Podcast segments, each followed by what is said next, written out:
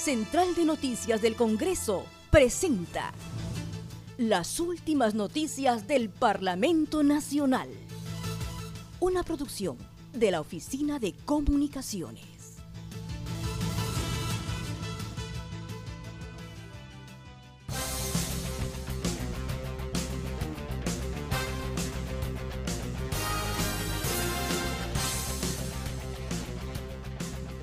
¿Cómo están? Les saluda Raquel Salazar. Hoy es 15 de enero y estas son las principales noticias del Congreso de la República.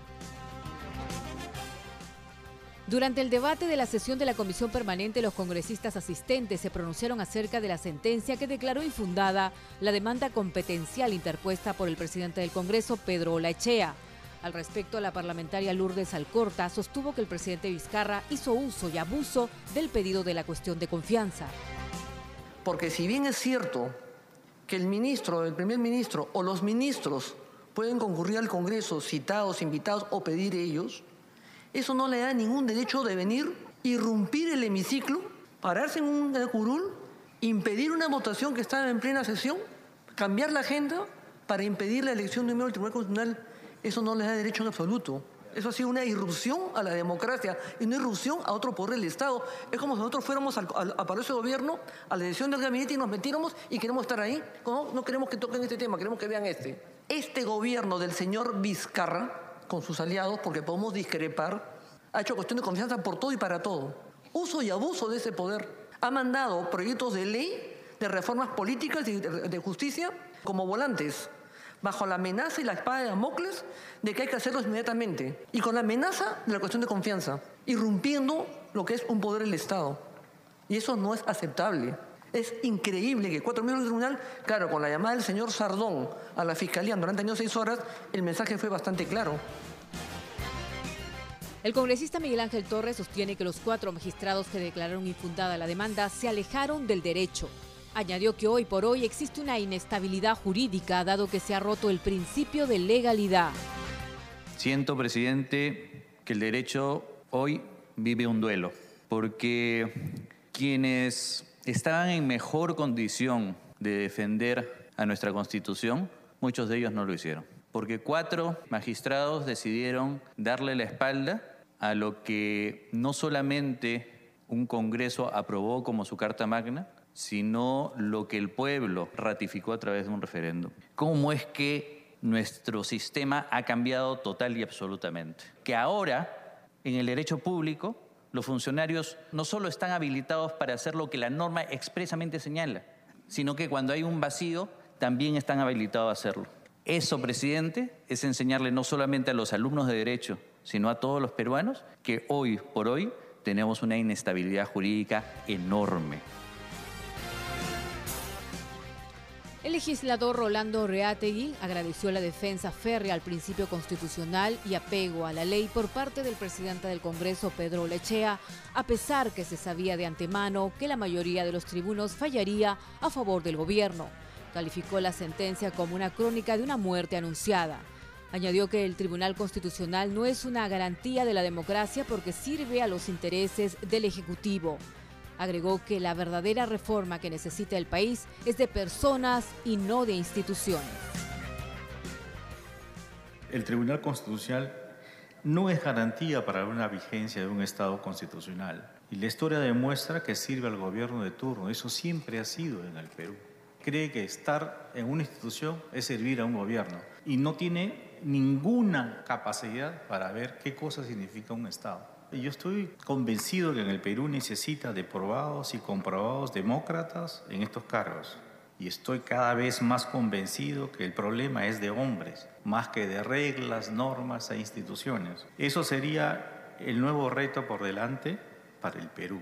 Y también es de cambiar la relación que existe entre derechos y deberes, que es una relación de demasiada este, sesgo hacia siempre decir se vulneran siempre los derechos de los, de los más necesitados, se vulnera todo entre comillas, pero nunca se acuerdan de su deber de hacer grande esta patria.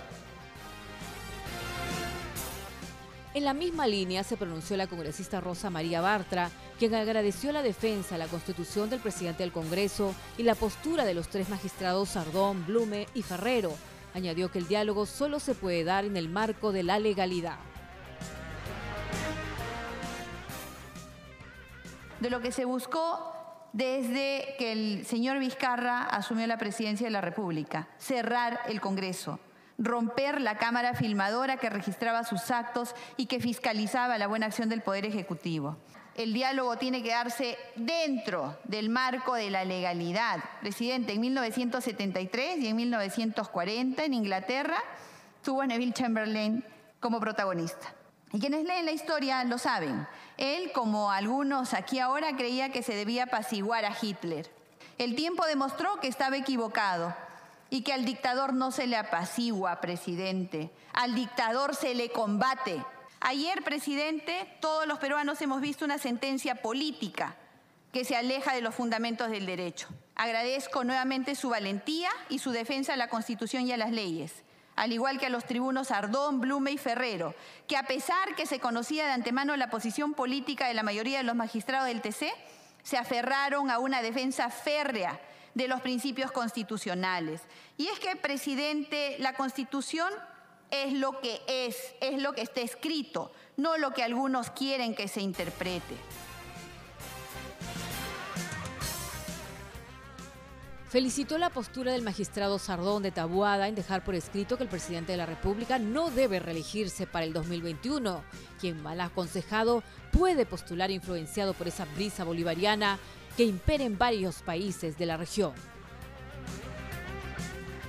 Ayer, presidente, la posición del tribuno Sardón de Taboada fue clara y acá yo quiero dejar constancia, porque quiero que esto se escriba, porque lo vamos a recordar más adelante. Tuvo que dejar por escrito y saludo al tribuno Sardón de Taboada por su valentía, que ha dejado por escrito un mensaje al presidente Vizcarra, que ha sido una posición no tomada por la mayoría. Él puede ser aconsejado por voces de sus más íntimos asesores, medios de comunicación, constitucionalistas, y romper su promesa de no reelegirse para el 2021 y poder vulnerar nuestra constitución. Presidente, yo voy a preguntar acá si va a haber realmente 2021 o si no va a continuar el señor Vizcarra. El magistrado Sardón de Taboada ha tenido la valentía, insisto, de dejarlo por escrito. Esa brisa bolivariana que atacó a diversos países en la región está presente en el Perú, presidente, así no lo querramos ver, así lo neguemos en todos los idiomas, así querramos tapar el sol con un dedo. No, presidente, ahí está, ahí está el sol y ahí va a estar brillando, porque existe, presidente, y no lo podemos negar. Mientras que el parlamentario Edgar Ochoa se mostró a favor de la decisión de la mayoría de los magistrados del Tribunal Constitucional. Añadió que la sentencia responde a la exigencia social de un cambio en la composición del Parlamento. En otras informaciones, sesionó el grupo de trabajo del Decreto de Urgencia 025-2019, que modifica la ley que establece el derecho de las personas naturales a la devolución automática de los impuestos pagados o retenidos en exceso, y el Decreto Legislativo 1372, que regula la obligación de las personas jurídicas de informar la identificación de los beneficiarios finales. Ángel Neira consideró que las utilidades de cuarta categoría, 10%, debería ser homologada para todas las empresas, sean públicas o privadas, porque perjudican a pequeños empresarios. Lo que yo me hice mi pregunta, hice, como un comentario ya que está el mes ahí, de cómo eh, la, la, ¿cómo se llama? las utilidades que la ley dice que debe ser el 10% para todas empresas que generan renta de cuatro categorías, es el Senati, el Banco, banco sea pública o privada. Entonces, este, eso, eh, en cambio, otros este, reciben 5%, otros reciben 8% de las utilidades y otros no reciben nada porque terciarizan. Entonces están perjudicando ese derecho de, su 10% de utilidad. Entonces deberían empezar por ahí, homologar y dar eh, justicia a, muchos, a miles de trabajadores mineros eh, de grandes corporaciones, Saga, Ripple, ellos terciarizan. Entonces, entonces ellos no reciben utilidad. Entonces, ¿qué beneficio aquí? Entonces, beneficio es, entonces, E, ese, es mi cuestionamiento. Está fuera del lugar, pero es una única oportunidad de decirle a los entes que controlan y también cómo abusan con, lo, con el impuesto de aduanas, ponen lo que quieran, interpretan a su manera, solo por, perjudicar a pequeños emprendedores que están creciendo porque le hacen competencia a las grandes corporaciones. A la reunión asistió la directora general de Política de Ingresos Públicos del Ministerio de Economía y Finanzas, Zulema Calle Castro, quien informó que el decreto de urgencia estipula que la SUNAT debe devolver a los empleadores la renta de cuarta y quinta categoría. El decreto de urgencia eh, modifica la ley 30734 cuando se emitió la ley 3734 conforme a la exposición de motivos, se indicó que la SUNAT debía devolver de oficio sin perjuicio de que se presente o no la declaración jurada de las personas naturales que perciben rentas de cuarta y de quinta, porque ella poseía toda la información acerca de las retenciones y pagos a cuenta. Ciertamente, la SUNAT digamos, en la medida que los empleadores o pagadores de rentas o los propios perceptores de dichas rentas declaren, digamos, mensualmente, la SUNAT podría tener acceso a los ingresos y las retenciones y pagos a cuentas realizados.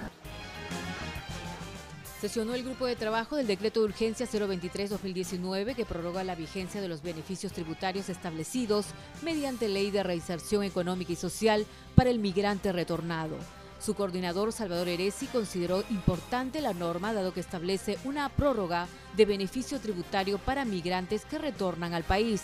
En otro momento dijo que para el próximo 22 de enero se estaría aprobando el informe del grupo coordinador. Es un decreto de urgencia que establece una prórroga de beneficios tributarios para migrantes retornados. Es importante porque son compatriotas que han estado eh, eh, buscando un mejor destino en el extranjero y han decidido retornar a la patria y la patria tiene que eh, no solamente abrirle los brazos, sino darles las facilidades para que puedan reinstalarse y volver a, a, desarrollar en su país, de manera tal que em, no podemos todavía eh, eh, acordar un informe si es que previamente no hay eh, alguna información sustentatoria que estamos pidiendo a diferentes dependencias del Poder Ejecutivo. vamos a, esperar que se vence el plazo y la próxima semana, el próximo miércoles, debe estarse ya aprobando el informe de, esta, de este grupo de coordinación.